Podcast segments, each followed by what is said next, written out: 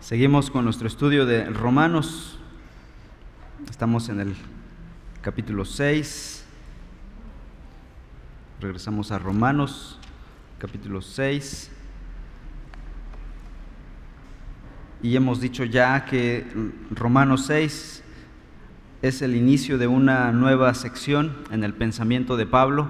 Es un nuevo argumento en los primeros tres capítulos Pablo ha abordado la verdad de que el hombre es un hombre bajo la condenación de Dios por causa de su pecado. Su ser está intrínsecamente malvado y por lo tanto está bajo la ira de Dios, 1.18.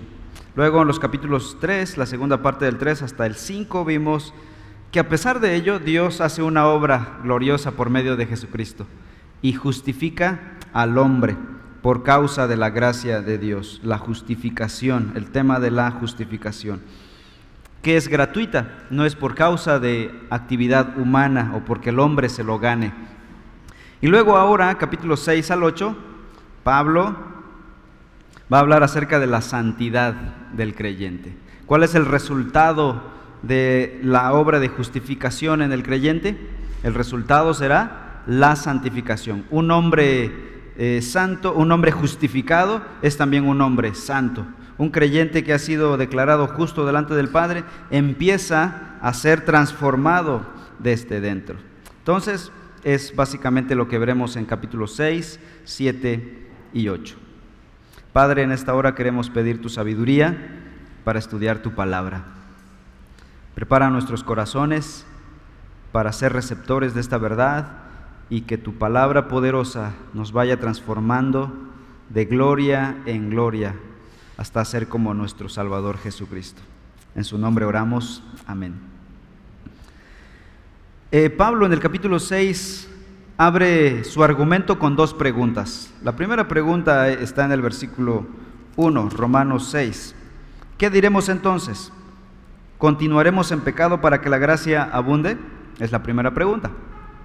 Respuesta, versículo 2. De ningún modo. Nosotros que hemos muerto al pecado, ¿cómo viviremos aún en él? Es la respuesta del apóstol. Y esta pregunta y respuesta la estuvimos analizando hace dos semanas. Y hoy nos enfocaremos en la segunda pregunta. Segunda pregunta, versículo 3. ¿O no saben ustedes que todos los que hemos sido bautizados en Cristo Jesús, dice el versículo 3, hemos sido bautizados en su muerte? Respuesta, versículos 4 al 10 está la respuesta. Básicamente la respuesta de Pablo es, hemos sido sepultados con Él por medio del bautismo para muerte. Y hoy vamos a hablar acerca de qué significa ser muertos con Jesús. Y de pasadita hablaremos un poquito acerca del el bautismo. Entonces, hoy nos enfocaremos en la segunda pregunta. Déjenme por favor leer este pasaje desde el versículo 3 al 10. ¿O no saben ustedes que todos los que hemos sido bautizados en Cristo Jesús hemos sido bautizados en su muerte? Por tanto, hemos sido sepultados con Él por medio del bautismo para muerte, a fin de que como Cristo resucitó de entre los muertos por la gloria del Padre, así también nosotros andemos en novedad de vida. Porque si hemos sido unidos a Cristo en la semejanza de su muerte, ciertamente lo seremos también en la semejanza de su resurrección.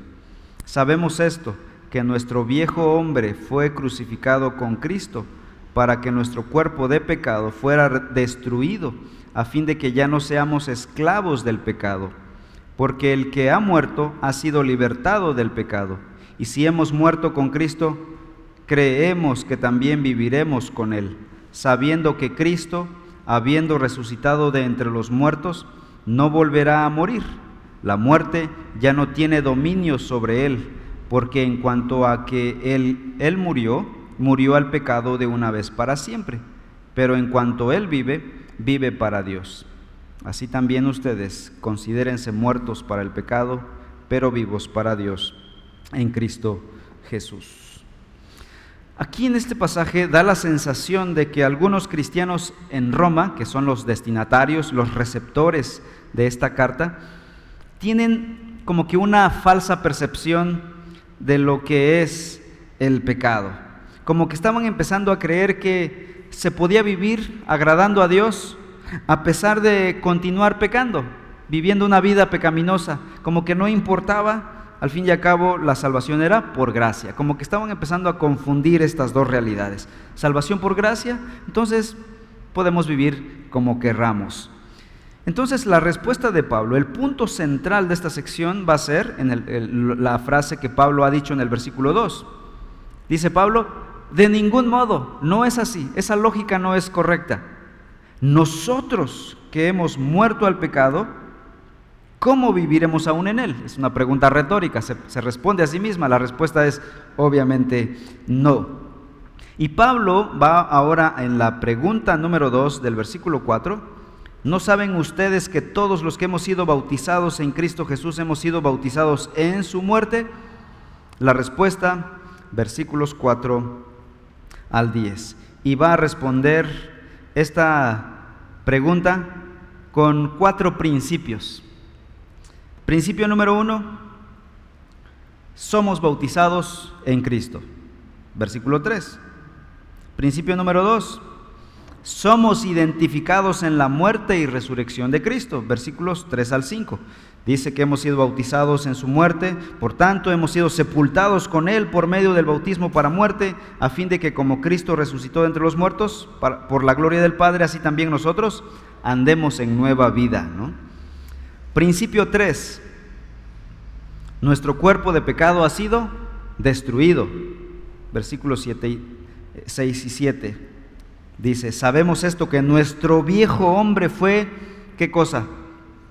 crucificado, o sea, destruido, muerto con Cristo, para que el cuerpo de pecado también fuera destruido. Luego el cuarto principio, la muerte de Cristo fue una muerte al pecado. Versículos 8 al 10. Dice, y si hemos muerto con Cristo, creemos también que viviremos con Él, sabiendo que Cristo, habiendo resucitado entre los muertos, no volverá a morir. La muerte ya no tiene dominio sobre él. Bueno, entonces vamos a ver el principio 1. Pregunta Pablo, ¿hemos sido bautizados con Jesús? ¿Saben ustedes que hemos sido bautizados con Cristo Jesús? Su respuesta es, en primer lugar, sí, hemos sido bautizados con Cristo. El primer principio que enseña Pablo es que todos aquellos que han creído en Cristo Jesús, ¿qué es lo que ha ocurrido? Han sido bautizados en Cristo Jesús. Así de sencillo. La pregunta es, ¿qué significa ser bautizados con Cristo? Bueno, esto nos remonta al primer bautismo en el, Nuevo Testamento. ¿Quién fue el primero que estuvo bautizando en el Nuevo Testamento? Juan, y hasta le apodaban así, Juan el Bautizador o el Bautista. Él, cuando empezó a predicar, él llamaba a la gente al arrepentimiento. Arrepiéntanse de sus pecados y crean en el Mesías al que yo estoy anticipando. Y los que creían, ¿cómo simbolizaban su dejar el pecado y seguir al Mesías? Bautizándose. Entonces él decía, arrepiéntanse y bautícense. Era, era la lógica de la predicación de Juan el Bautista.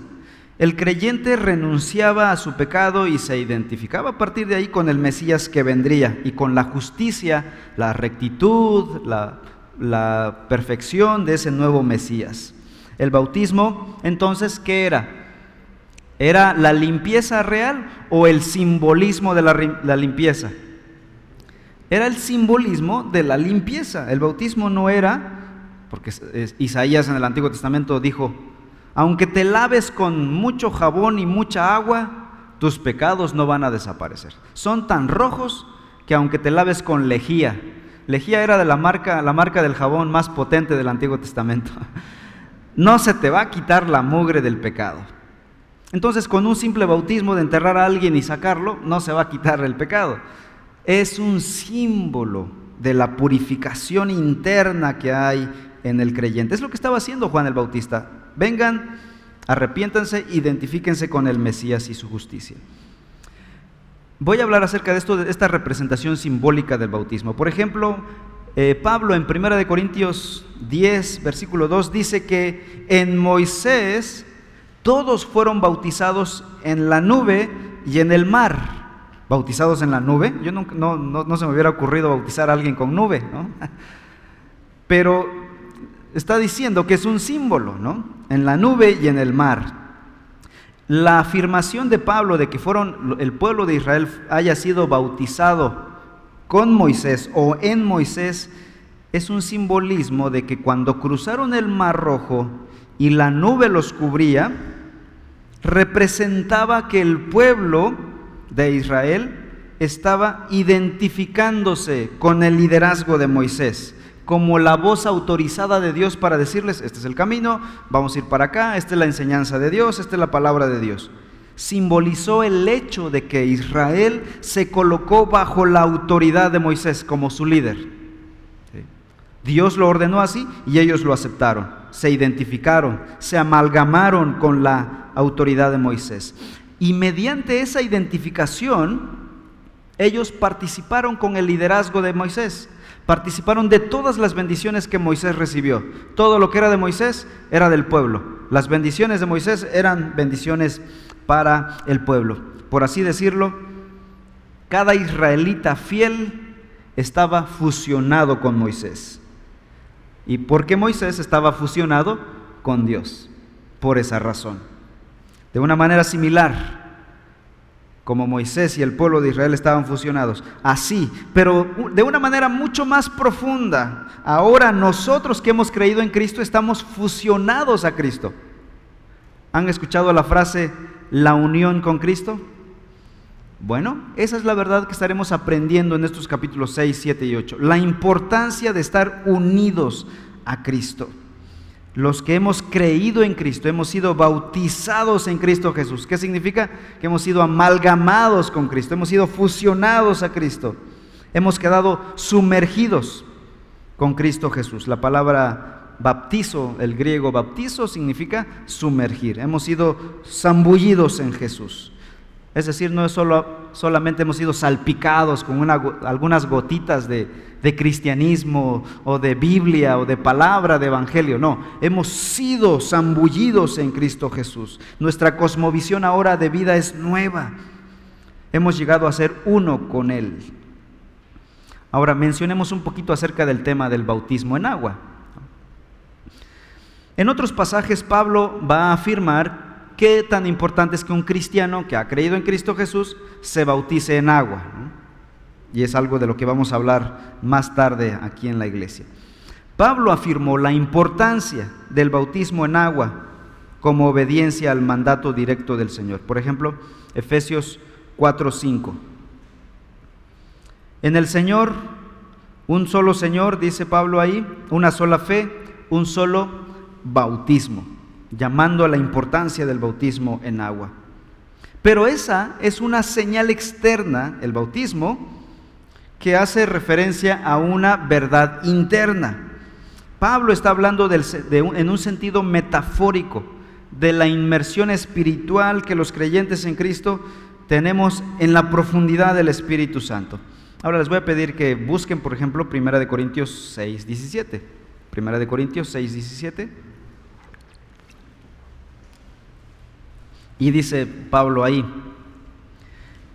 pero el que se une al Señor, ¿qué pasa? Es un espíritu con Él. Ahora vamos a Gálatas 3:27. Un poquito más adelante, Gálatas 3:27.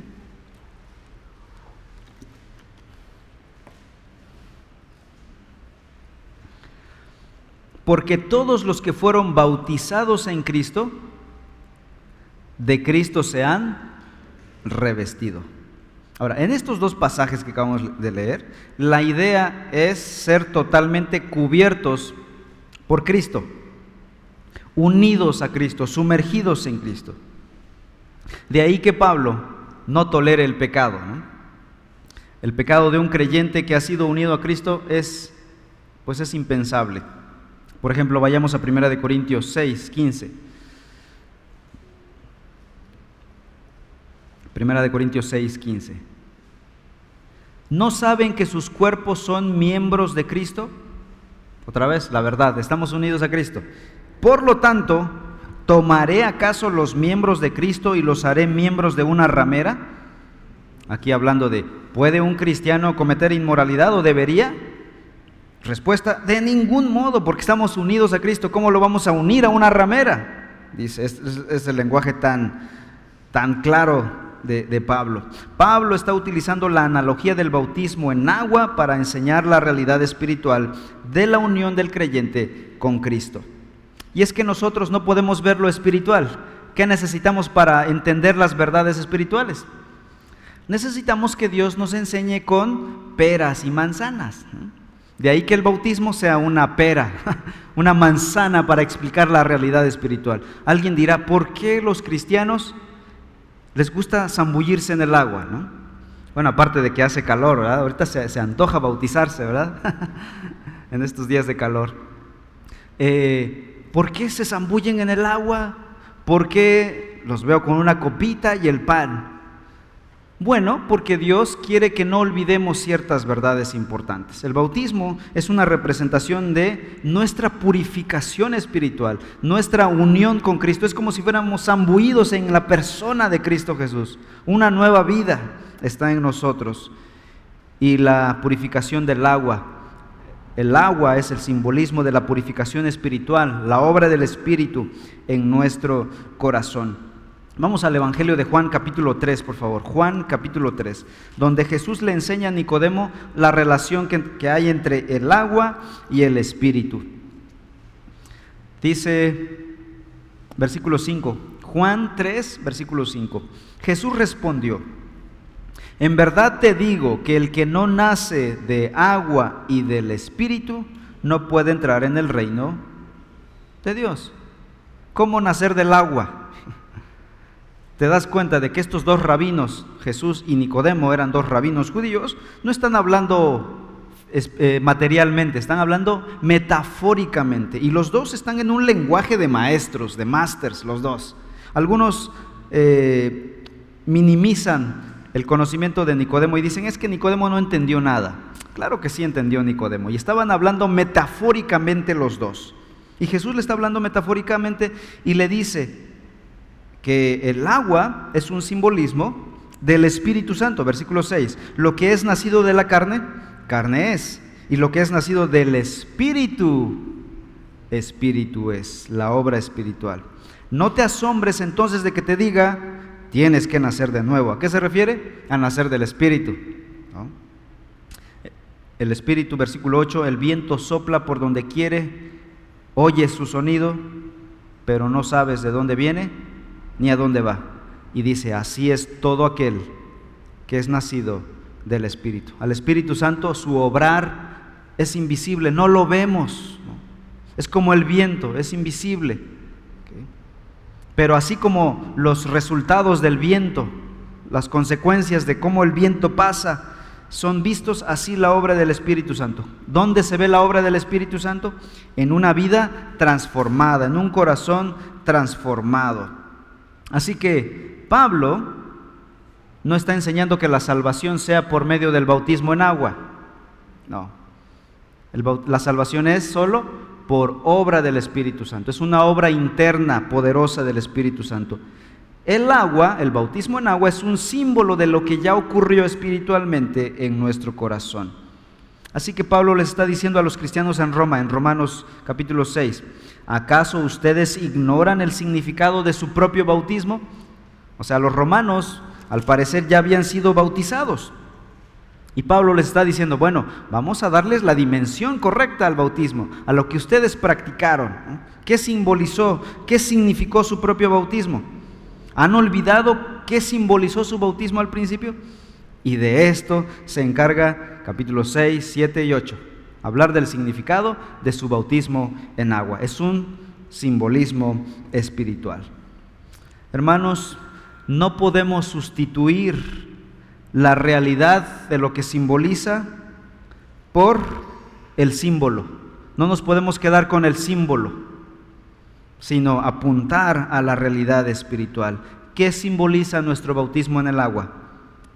Simboliza nuestra salvación por gracia, por medio de la fe en Cristo Jesús. Es lo que hemos visto en Romanos 3 al 5.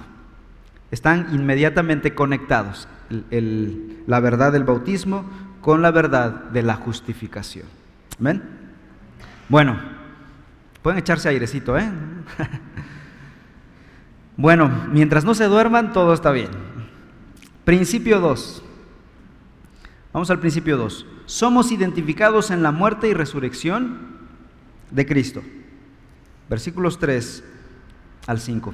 Dice, hemos sido bautizados en su muerte. Versículo 4. Por tanto, hemos sido sepultados con él por medio del bautismo para muerte, a fin de que como Cristo resucitó de entre los muertos por la gloria del Padre, así también nosotros andemos en novedad de vida.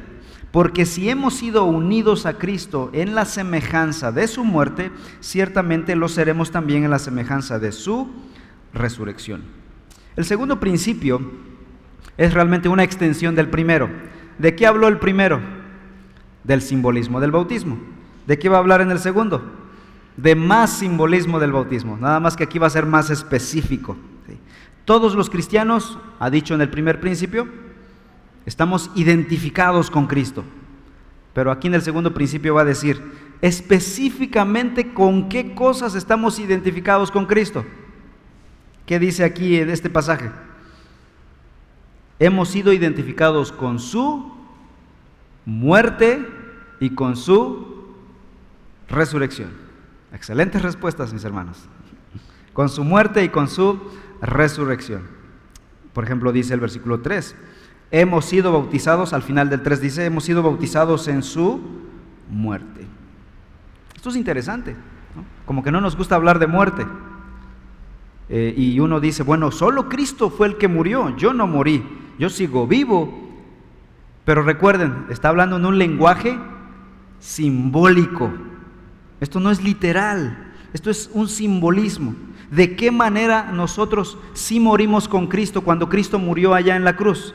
¿De qué manera los, creyentes morimos con su muerte?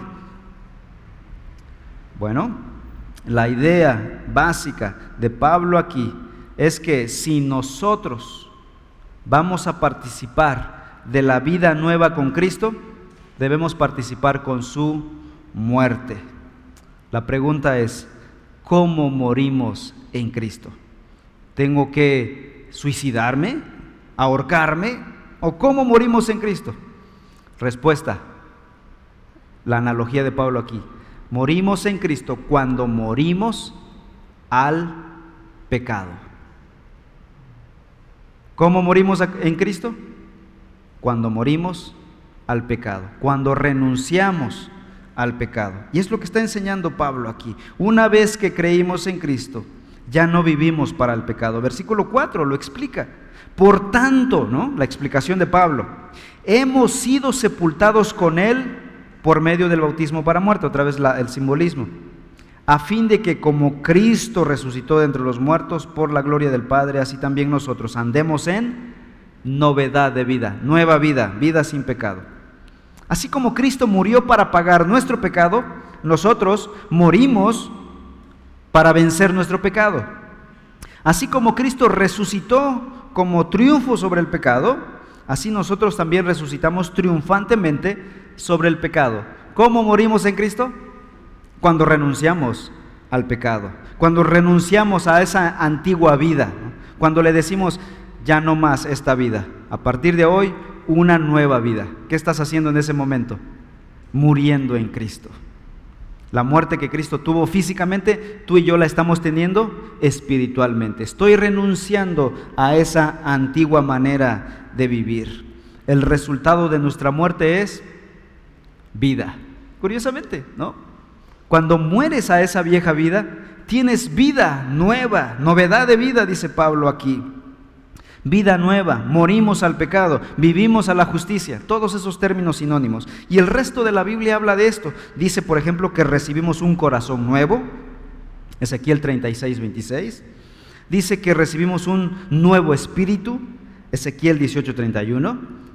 Dice incluso que recibimos un nombre nuevo, Apocalipsis 2, 17. Yo en lo personal voy a estar feliz de un nombre nuevo que recibiré. Somos llamados nuevas criaturas. Segunda de Corintios 5, 17. Somos llamados nueva creación. Gálatas 6, 15.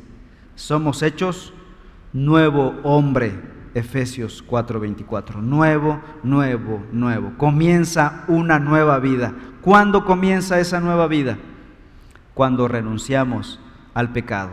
Es decir, el día en que tú creíste en Cristo, te arrepentiste del pecado. La palabra arrepentimiento es la palabra griega metanoia. ¿Saben qué es metanoia? Yo iba para ese camino, me regreso completamente y doy la vuelta. La, media vuelta, ¿verdad? No, no es vuelta completa porque es seguir, nada más me volteo y sigo el mismo camino. Es la media vuelta y me regreso en camino contrario. Inicia una nueva vida en ese momento en que creímos, nos arrepentimos. Esto es el Evangelio, hermanos. Arrepentimiento y fe. Te arrepientes de tus pecados y crees en Cristo. Ahí comenzó la nueva vida. Ahí moriste, ahí viviste. Ahí empezaste a vivir. Cuando moriste, empezaste a vivir en Cristo Jesús. Esa es la muerte de la que Pablo se refiere aquí. Simbolizada por el bautismo en agua. Amén. Conclusión versículo 5. Hoy solo veremos hasta el versículo 5. Dice Pablo en Romanos 5, 6, 5. Porque si hemos sido unidos a Cristo en la semejanza de su muerte, ciertamente lo seremos también en la semejanza de su resurrección. Nuestra unión con Cristo para esto es vital. Esta frase quiero que se la lleven en su mente nuestra unión con Cristo. Otra forma de decirlo, Primera de Corintios 1:30, dice el apóstol Pablo así. Pero por obra suya están ustedes en Cristo Jesús, unidos. No, no dice la palabra, pero es esto, unidos. Están ustedes en Cristo Jesús, el cual se hizo para nosotros varias cosas. Sabiduría de Dios, justificación, santificación y redención. Si estamos unidos a Cristo, Él llega a ser nuestra sabiduría, nuestra justicia, nuestra santificación y nuestra redención. En primer lugar, si estamos unidos a Cristo, Él se convierte en nuestra sabiduría. ¿Creen que necesitamos nosotros sabiduría? Sí, porque estamos sin Cristo estamos en la ignorancia espiritual, ignoramos la verdad de Dios, estamos alejados del Evangelio. Cuando Él llega se convierte en nuestra sabiduría de Dios. En nuestra unión con Cristo Él llega a ser nuestra justificación. Es decir, estábamos condenados y somos justificados cuando estamos unidos a Cristo Jesús. En nuestra unión con Cristo dice también este pasaje que se convierte Él en nuestra santificación. Es decir, Cristo en nosotros empieza a vencer toda la pudredumbre que hay dentro de nosotros, toda la maldad, la impiedad, la corrupción moral de nuestro corazón. Cristo empieza a expulsar toda la mugre, toda la pudredumbre, poco a poco. ¿Quién lo hace? Cristo. Cristo en nosotros. Es cuando estamos unidos a Cristo. Sigue diciendo el pasaje de 1 Corintios 1:30, que en nuestra unión con Cristo, Él se convierte en nuestra redención. Es decir, nos redime de todas las miserias del pecado. Redime nuestros matrimonios, nuestras familias, nuestra paternidad, nuestra vida, todo lo que somos, toda nuestra vida de manera integral es redimida, es hecha nueva por Cristo Jesús. Todas estas bendiciones vienen a nosotros si estamos unidos a Cristo Jesús. Hermanos, nuestra unión con Cristo es una doctrina importantísima. Todo lo que podemos tener en Cristo se debe a nuestra unión con Cristo Jesús. Si estamos unidos a Cristo, somos bendecidos en Cristo por Dios. Si estamos separados de Cristo, estamos malditos fuera de Cristo. Para terminar, yo te pregunto, ¿Anhelas ser santo en tu propia vida? ¿Deseas ser librado de las consecuencias del pecado en tu propia vida? La inmoralidad, la falsedad, la miseria, incluso la muerte del pecado? Yo creo que sí. Yo creo que todo creyente dice un sí absoluto. ¿Qué debes hacer? Cuidar tu unión con Cristo. En primer lugar, consciente de Cristo. Estoy unido a Cristo. En segundo lugar, cuida tu relación con Cristo. Alimenta esa unión con Cristo. Ama el hecho de que estás unido a Cristo. Crece en tu conocimiento de esta verdad. Y Romanos 6, 7 y 8 nos va a alimentar nuestro entendimiento de lo que es estar unidos a Cristo. Vive en estas verdades. Medita de día y de noche en estas verdades de nuestra unión con Cristo por medio del Evangelio. Oremos. Padre, en esta hora te damos gracias porque todas las bendiciones espirituales que tenemos vienen a nosotros en nuestra unión con Cristo. No es por nuestra capacidad moral, por nuestra pureza moral, por nuestra religiosidad, por nuestras buenas obras, sino porque estamos unidos a Cristo por medio de la fe. Padre Celestial, ayúdanos a seguir creyendo en el nombre de tu Hijo Jesús, a seguir viviendo en unión con Cristo Jesús. Gracias por la obra que Él hizo en la cruz del Calvario.